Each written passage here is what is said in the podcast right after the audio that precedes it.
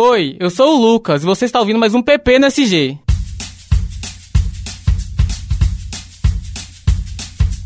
Brainstorming, briefing, share, deadline, spot, target, branding, case, feedback, job, lead, merchan, trade, PP no SG, o seu podcast sobre publicidade.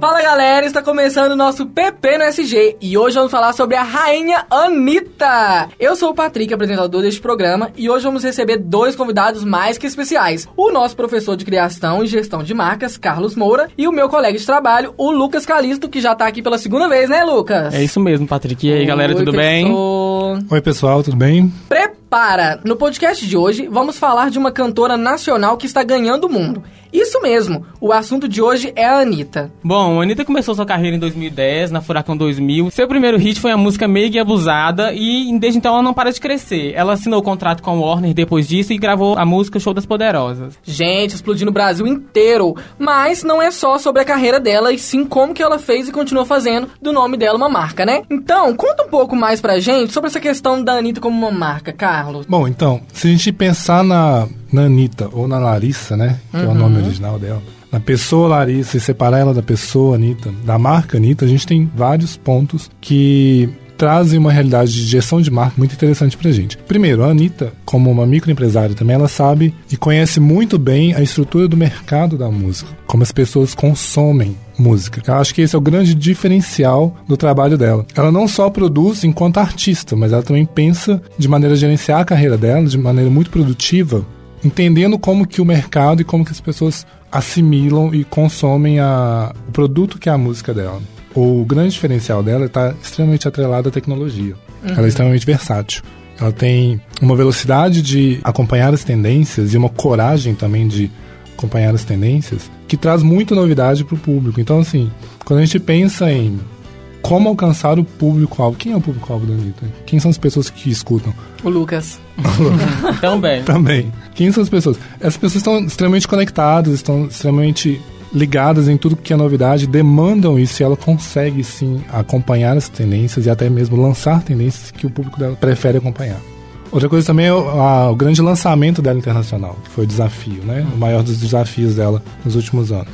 É, depois do projeto Checkmate, ela entendeu como ela já estava consolidada no Brasil, ela já tinha um mercado alcançado, um, um nome consolidado, assim, agora é o momento de tentar lá fora. E ela foi bastante versátil inteligente em procurar parcerias para fazer esse lançamento, para poder se colocar, se apresentar para o mundo. Então, a qualidade do trabalho dela, sim, é um trabalho de qualidade.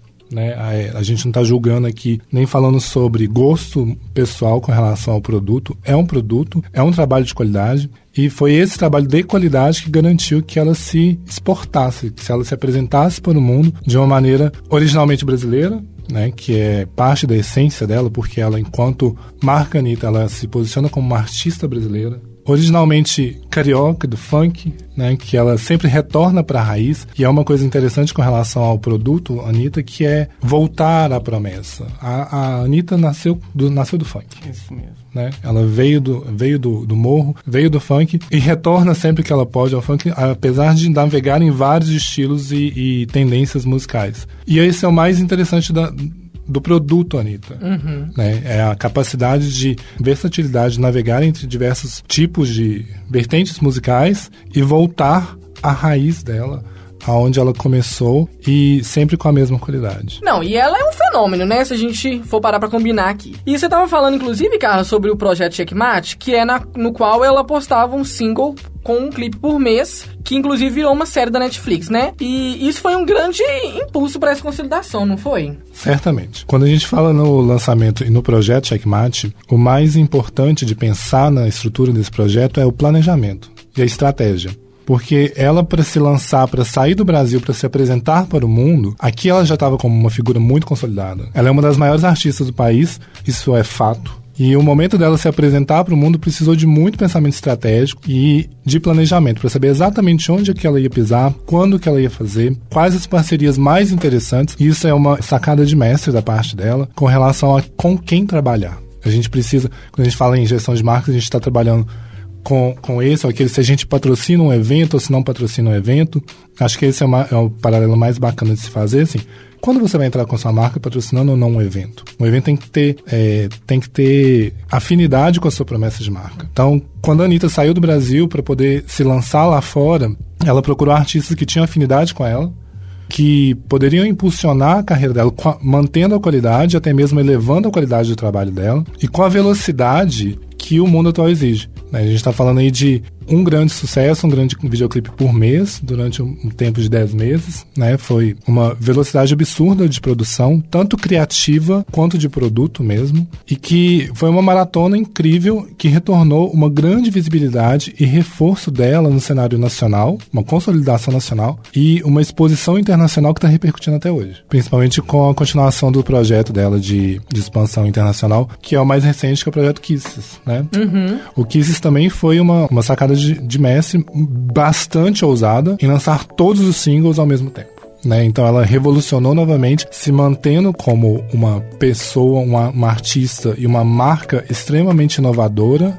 e de vanguarda, né? Você já espera alguma coisa diferente da Anitta. E então isso vem agora consolidando, reafirmando dela a posição no mundo. Em relação a esse lançamento desse álbum Kisses dela, eu li um pouquinho sobre e eles estavam falando que o mercado internacional exige isso do, do artista, né? Ele precisa de ter um CD para ele se lançar e poder se posicionar, porque sem esse CD lá fora ele não é muito valorizado. Eu acho muito legal que ela se posiciona muito bem, né? No começo da carreira dela, ela mudou de nome, ela procurou mentores para ajudar ela, ela se, ela pega as tendências de fora, né? Por exemplo, no clipe de Show das Poderosas, ela pega algumas referências com Beyoncé, então ela tá muito atenta e ela é muito rápida, né? Ela engaja muito o público e isso faz muito muita diferença para ela. O grande ponto dela é a velocidade. A velocidade como ela entende o público, a velocidade como ela entende o mercado de Sim. música no Brasil e também entende o mercado de música no mundo de maneira geral e como ela responde rápido a isso. Ela responde muito rápido a tudo isso com algo sempre inovador. É, outro tópico interessante também sobre a Anitta é a questão do benchmark, né? Como que isso tem agregado para ela como produto e como marca? Bom, primeiro a gente tem que entender o que é o benchmark, né? O benchmark é uhum. é, é, você chegar em uma empresa, ou você, enquanto o responsável por um determinado setor, vai conversar com parceiros do seu mercado ou outras empresas para poder aprender com elas quais são as melhores práticas. Então a Anitta, como o Lucas falou, a gente tá, ela traz para o Brasil inovações de fora, várias referências de outros artistas e o aprendizado dela é muito rápido. Então, a conversa e a criação de parcerias no lançamento do projeto foi esse processo de aprendizado dela. Né? O, o próprio seriado, né? o próprio documentário lá na Netflix mostra quais foram os percalços dela durante esse período. Uhum. Né? A vantagem dela é de já falar duas línguas, né? ela até aprimorou isso, que a, a língua é uma barreira. Ah, com né? certeza. A língua é uma barreira. E o quanto ela conversou, aprendeu e trocou experiências com outros artistas do mesmo patamar. Essas parcerias foram extremamente gratificantes e trouxeram um resultado muito agressivo para ela. É, agora, também no Kisses, ela tem novas parcerias. Sim. Nomes de peso também entraram no, no cenário, por exemplo, até Madonna, né, também teve né? No Kisses não, é, mas vai apadrinhar. Ela tem, tem uma música para sair com a Madonna já. É. Mas tem Caetano Veloso no mercado nacional, né? É, mas a, quando a gente fala em, em, nesse processo de aprendizado, né? O que, que a gente faz, o que, que os outros fazem bem porque o, benchmarking para a marca dela não é assim, ah, a fulana faz muito bem, eu vou copiar. Não, não é copiar. É o que, que os outros fazem bem que se adequa ao meu estilo, à minha necessidade e à minha promessa. Então, assim, quem que eu sou? Eu sou a Anitta. O que, que eu faço? Eu sou uma cantora do funk. Eu sou versátil, navego entre vários outros aspectos, vários outros estilos musicais. Vamos ver como elas fazem, quais são as melhores práticas e trazer essas melhores práticas para a realidade dela. E é trans, e transformar esse conhecimento em um novo produto ou inovação para o produto dela, que é, o que é a música dela. Acho incrível. E então, gente, vocês que estão ouvindo aí, ó, toma ela como base porque a mulher é uma gigante, é um arraso. Bom, gente, o negócio é o seguinte, eu quero agradecer o Lucas pela participação aí de novo. Na terceira vez pode pedir música já. Na próxima eu peço música. o professor Carlos, Carlos, você foi um arraso, tá? Muito obrigado. Eu que agradeço. E, bom, galera, o programa de hoje está terminando. Vocês podem mandar lá, como sempre, já sabem, né? Sugestão no nosso Facebook, Publicidade e Propaganda, PUC Minas São Gabriel. Quero agradecer aqui a oportunidade, dizer que a partir do próximo podcast vocês têm uma surpresa aí, vocês vão vão saber, continuem ouvindo. E é o PPNSG assim, feito por alunos e para alunos. Até a próxima, pessoal! Tchau, galera! Tchau, galera. Até a próxima!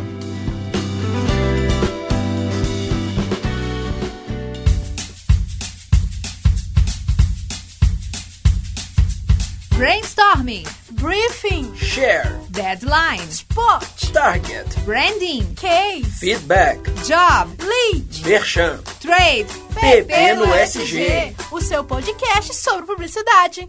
Essa produção é do Lab SG, onde você vem aprender.